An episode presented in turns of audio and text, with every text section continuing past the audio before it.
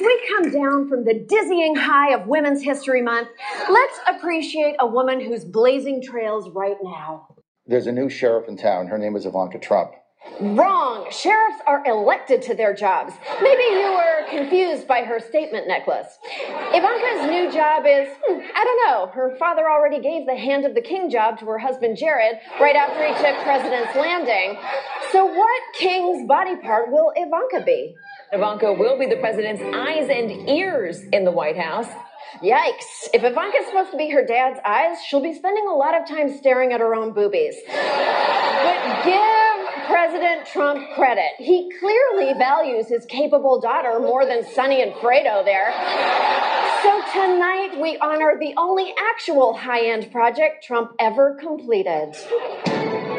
New conservative feminist movement. Women should not have the right to vote. I would not want to be called a feminist.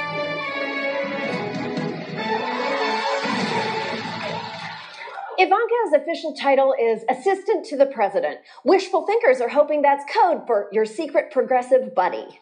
I've seen many headlines that say uh, Ivanka and Jared are the moderating force in the White House. Yeah, so have we. For instance, a source close to her says she's making climate change one of her signature issues. In recent weeks, Ivanka has arranged for her father to meet with former Vice President Al Gore to hear his views on global warming, a move that took environmentalists by surprise.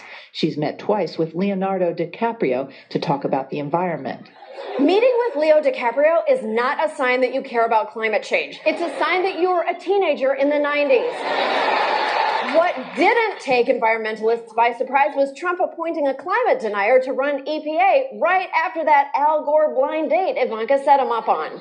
She's not going to convince her dad climate change isn't a Chinese hoax. Anyone with a dad knows they have invincible old man opinion strength. I can't change my dad's mind about chemtrails for longer than eight hours. Oh, that's him texting me right now. The only time Ivanka maybe checked her father's right wing bacchanalia was when she helped kill an executive order scrapping LGBT protections. Although Trump may have just wandered out and forgotten to sign that EO because, you know, it happens. So at most, Ivanka has stopped one out of 24 appalling executive orders. That's only one more than Tiffany has stopped. But that sorry track record hasn't stopped people from thinking of Ivanka as Lady Galadriel at the very White Council.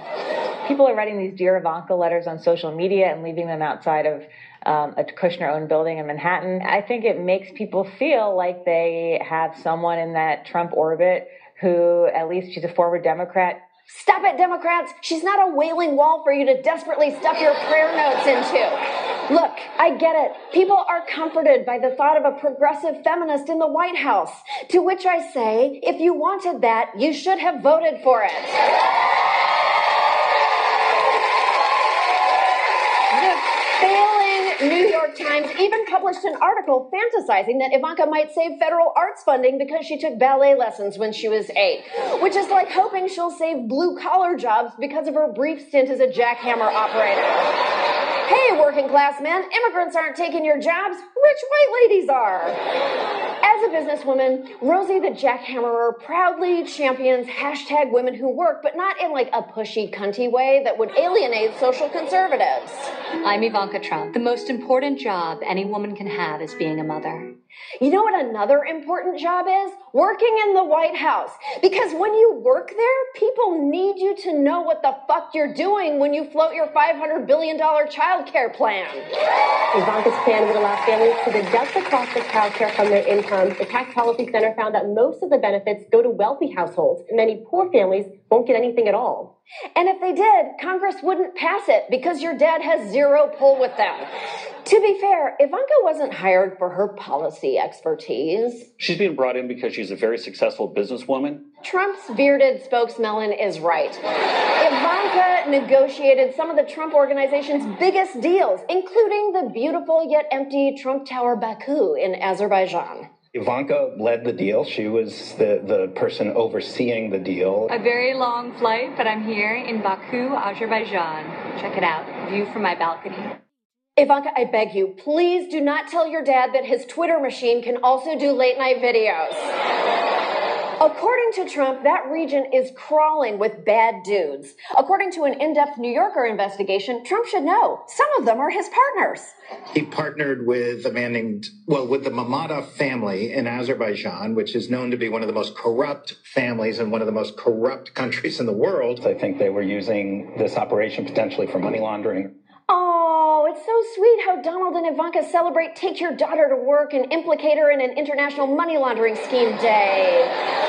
It gets better. Guess whose money Ivanka's buddy was allegedly laundering? They had deep ties to the Iranian Revolutionary Guard. It is a case of the Trump organization doing business with people who were widely known to have ties to supporters of terrorism. Either she decided not to know about this Revolutionary Guard connection, or she was protected from that knowledge by her staff. Just Google the name Mammadov, Azerbaijan, and all you see is Revolutionary Guard. Look, if you guys want to ruin your manicure Googling things, go ahead. I choose to believe Ivanka is innocent of helping the Ayatollah's pet army because she is beautiful. Guilty people do not have hair that shiny. Ivanka's new job is the same as her old job, pushing her dad's dodgy agenda with a smile, which she was doing back when Kellyanne was still dreamily pretending to lie to Jake Tapper in her bedroom mirror. I agree. Ivanka is the nicest, smartest, best smelling Trump, but mainly, she's the loyal Trump. I think that for me, this isn't about promoting my viewpoints. I wasn't elected by the American people to be president. I think my father is going to do a tremendous job, and I want to help him do that. Good girl. When I'm gone, this will be your seat. We'll be right back.